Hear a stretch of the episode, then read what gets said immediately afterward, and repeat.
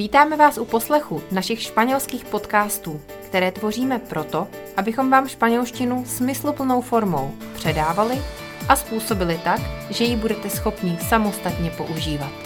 Váš Perfect World.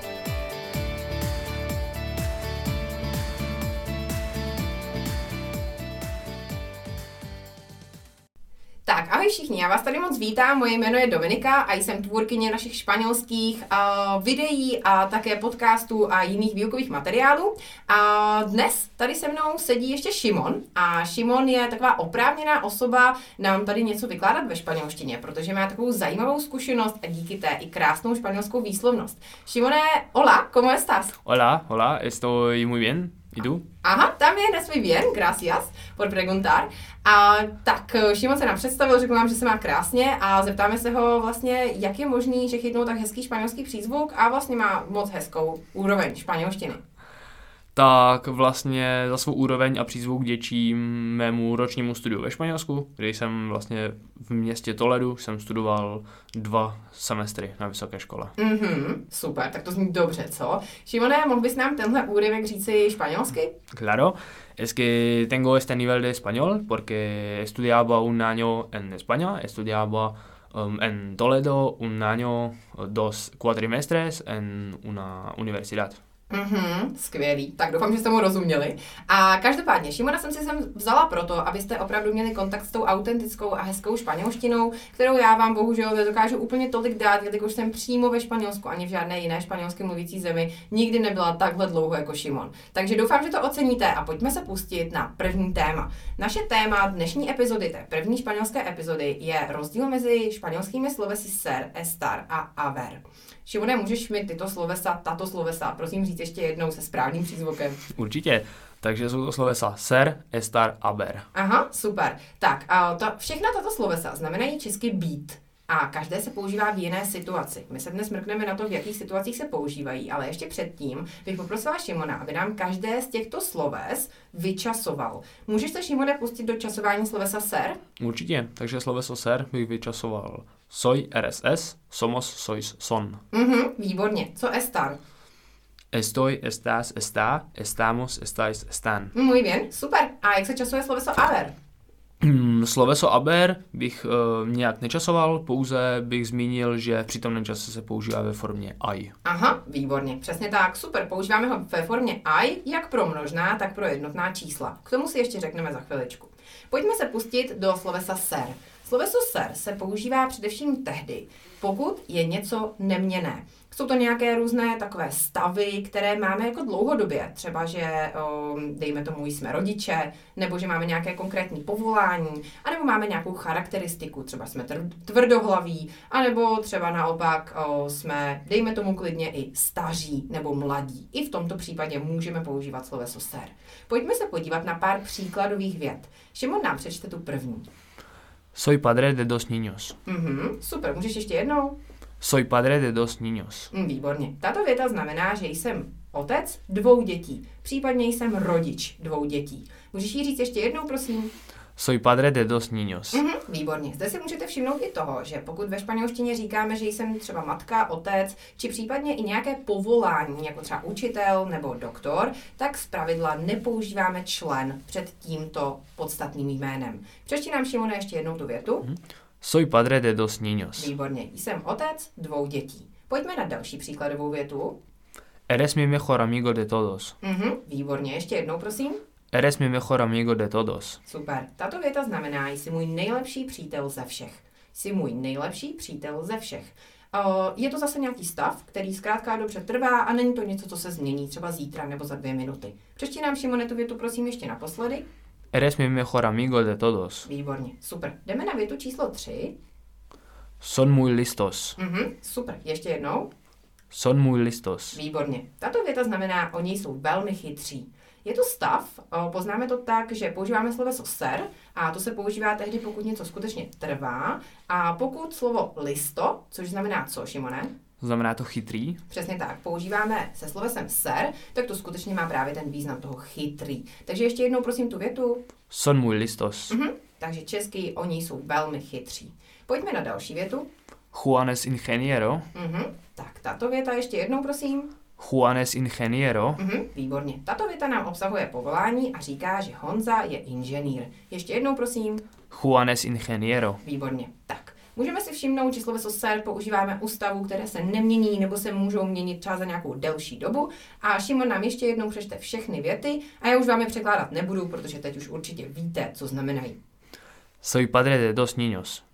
Eres mi mejor amigo de todos. Son muy listos. Juan es ingeniero. Výborně, moc děkuji, super. Tak máme za sebou sloveso ser a pojďme se pustit do druhého slovesa, kterým je Šimone jaké?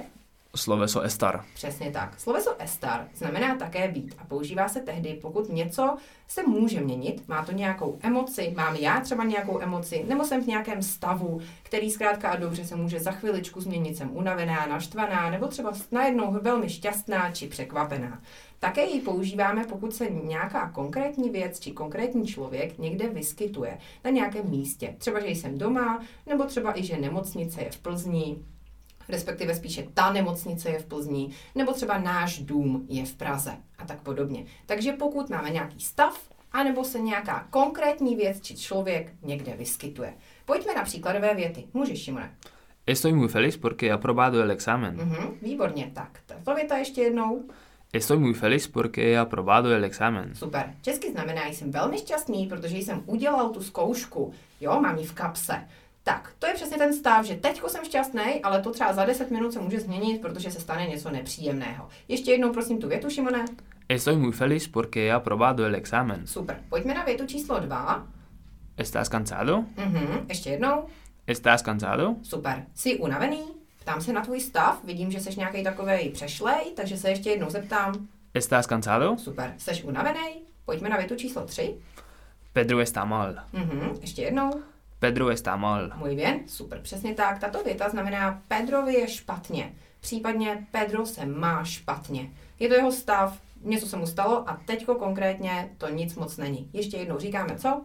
Pedro está mal. Super. A věta číslo čtyři? No estamos listo. Esperad, por favor. Mhm, super. Ještě jednou? No estamos listo. Esperad, por favor. Aha, super. Tak, no estamos listos, esperad por favor, znamená nejsme připravení, prosím vás počkejte. A nejsme připravení. Všimněte si toho, že v této větě používáme znovu slovo listo, které jsme už předtím používali ve významu chytrý. Pokud ale slovo listo používáme se slovesem estar, tak mění svůj význam. A co najednou znamená, Šimone? Znamená to připravený. Přesně tak, to je docela zvláštní, ale to estar úplně změní jeho význam. Ještě jednou prosím tu větu. No estamos listos. Esperad, por favor. Výborně. Tato věta znamená nejsme připravení, prosím vás, počkejte. Tak, toto jsou všechny věty, které zde máme uvedené pro estar, jakožto nějaké emoce, nálady, stavy. Šimon nám je ještě jednou všechny přečte. Estoy muy feliz porque he aprobado el examen. Mhm. ¿Estás cansado? Pedro está mal. No estamos listos. Esperad, por favor. Výborně, super. Tak, to je takové to, co bychom určitě měli vědět, to jsou ty nálady a stavy. Potom sloveso estar můžeme také používat v situacích, kdy se nějaká konkrétní věc či nějaká konkrétní osoba někde vyskytuje. Šimone, mohl bys nám dát nějakou takovou příkladovou větu, která by tě teďko napadla? Která by mě teďko vy- napadla? Mhm. Kdybys použil, že někde je něco konkrétního, třeba že nějaká konkrétní osoba někde je, že třeba mamka je v kuchyni, nebo že taťka je v práci, dokázal bys? Mi madre está en la cocina Mhm. y mi padre está en el trabajo. Super. A co třeba něco o nějakých budovách, že třeba tvůj dům je někde v nějakém městě a tak podobně? Uh, mi casa uh, está en Pilsen. Aha, super. Tak můžeš mi zopakovat všechny tyhle tři věty? Určitě. Tak řekl jsem, že moje mamka se nachází v kuchyni Mhm, a můj táta je právě v práci mhm, a že můj dům se nachází v Plzně. mhm. Tak to nám to Šimon přeložil, co? A měl to zopakovat. To nevadí. V pohodě. Tak ještě jednou, zopakni to španělsky. Uh, mi madre está en la cocina y mi padre está en el trabajo. Y como último, mi casa es- está en Pilsen. Přesně tak, super. Můžete si všimnout toho, že to jsou konkrétní lidé či konkrétní věci. To neplatí o slovese aver. Sloveso aver je posledním slovesem být, na které se dnes společně podíváme. Znamená také být a používá se tehdy, když se nekonkrétní osoby či nekonkrétní věci nachází na nějakých konkrétních místech. Takové to české, že někde něco je. Pojďme na pár příkladů. Můžeš první? Hay muchos edificios en esta ciudad. Mhm, ještě jednou. Hay muchos edificios en esta ciudad. Super, výborně. Tato věta znamená, že v tomto městě je hodně budov. Jo, to nejsou žádné konkrétní budovy, zkrátka dobře, nějaké, konkré- nějaké nekonkrétní a jejich hodně budov se nachází v tomto městě. Přečti nám prosím ještě jednou tu větu. No hay muchos edificios en esta ciudad. Mhm, a to nebylo no aj, takže ještě jednou. Hay muchos edificios en esta ciudad. Přesně tak, super. Takže v tomto městě je spousta budov. Dobře, jdeme na dvojku. No hay ningún aseo aquí. Mhm, ještě jednou. No hay ningún aseo aquí. Super. Tak, tato věta znamená, tady není žádný záchod. Pojď říct ještě jednou. No hay ningún aseo aquí. Mhm, super. Takže s podívem se ptám, že tady není žádný záchod. To slovo žádný záchod či hodně budov, to nejsou žádné konkrétní věci, ale to jsou nějaké nekonkrétní věci, které třeba vyžaduju, chci, popisuju a tak podobně. V tomto případě používáme sloveso aver. Pojďme na větu číslo 3, která je zase podobného typu. Hay loros vistosos en esta zoo. Mhm. Máš tam malou chybu, chlape, tak ještě jednou. Hay loros vistosos en esta zoo. To není estafo. Este zoo. Jo, výborně, je to elfo, takže pak pozor na to, pojď ještě jednou. Hay loros vistosos en este zoo. Výborně, super. Tak, tato věta znamená, že v této zoo je nebo jsou barevní papoušci. V této zoo jsou barevní papoušci, či případně v této zoo jsou výrazní papoušci. To nejsou žádní konkrétní papoušci, jenom popisuju, že tam jsou takovýho typu papoušci v této zoo. Pojďme ještě jednou, prosím, Šimone. Hay loros vistosos en este zoo. Výborně, super. Tak, a to další, co byste měli vědět o slovese aver, si povíme, jakmile nám Šimon zopakuje tyto tři věty, které se všechny týkají toho, že nějaké nekonkrétní věci se někde vyskytují. Můžeš.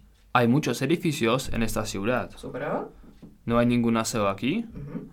Hay loros vistosos en este zoo. Výborně. Tak, co byste měli vědět o slovese aver, je také to, že se používá, pokud se něco vyskytuje jakoby velmi obecně. Pokud a říkáme takové to, máš, nebo můžeme to překládat do češtiny trošku i jako máš, jo? Třeba máš otázku, jakoby existuje otázka, doslova říkáme máš otázku, nebo máš nějaký problém, nebo uh, máme potíže a tak podobně. Toto máme mít se také dá právě používat ve španělštině přes to sloveso I.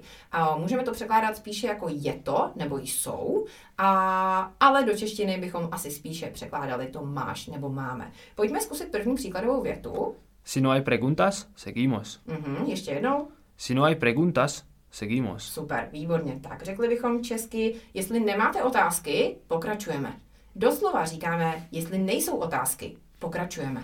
Jo, jsou to nějaké nekonkrétní otázky, které se vyskytují v nějakém v úzovkách trošku prostoru, takže v tomto případě používáme I a překládáme do češtiny spíše jako máme, či máte, nebo máš. Pojď ještě jednou, prosím, tento příklad. Si no hay preguntas, seguimos. Mhm, výborně. Jestli nejsou otázky, jestli nemáte otázky, pokračujeme. Poslední věta. No hay problema. Mhm, ještě jednou. No hay problema. Super. No a i probléma do češtiny přeložíme jako žádný problém, či případně nemám problém. Pojď ještě jednou. No hay problema. Super. Nemám problém, žádný problém. Přečti nám prosím ještě tyto věty znovu. Si no hay preguntas, seguimos. Mhm. No hay problema. Výborně, super. Tak, to je všechno, co jsme vám dnes chtěli říct o slovese ser, estar a aver. Ještě jednou poprosím Šimona, aby nám přečetl úplně všechny věty. Začneme slovesem ser, pusťte do něj. Soy padre de dos niños. Eres mejor amigo de todos. Son muy listos. Juan es ingeniero. Výborně, super. Pojďme na sloveso estar. Estoy muy feliz porque he aprobado el examen. ¿Estás cansado? Pedro está mal. No estamos listos. Esperad, por favor. Výborně. A pak jsme si u slovesa estar ještě říkali tři věty, že mamka je v kuchyni, taťka je v práci a že můj dům je v Plzni. Mi madre está en la cocina, mi padre está en el trabajo y mi casa está en Pilsen. Výborně. A sloveso aver? Hay muchos edificios en esta ciudad. No hay ningún aseo aquí. Hay loros vistosos en este zoo. Si, si- si no hay preguntas, seguimos. No hay problema. Výborně. Super, moc děkuji. Já myslím, že pro dnešek to stačí. A Jak víte, tak veškerý přepis a další cvičení najdete v naší španělské členské sekci, takže určitě doporučujeme, pokud se chcete více věnovat tomuto tématu, ať tam nakouknete a zjistíte o dalším zajímavém obsahu a hlavně si budete moct zkrátka a dobře procvičit to, co my jsme teď tady kvákali těch 15 minut. Děkujeme za pozornost, jste skvělí, jestli jste s náma zůstali až do teď a nezbývá mi nic jiného, než poz- pozdravit Šimona nakonec a popřát mu krásný den. Entonces, Šimone, que tengas un buen día y te deseo uh, que lo disfrutes. Muchas gracias a ti. Hasta luego. vale, hasta luego a todos. Děkujeme, že jste s námi a posloucháte naše španělské podcasty. Přepis příkladových vět, které v nich jsou uvedeny, najdete v naší španělské členské sekci na www.perfect.world.cz.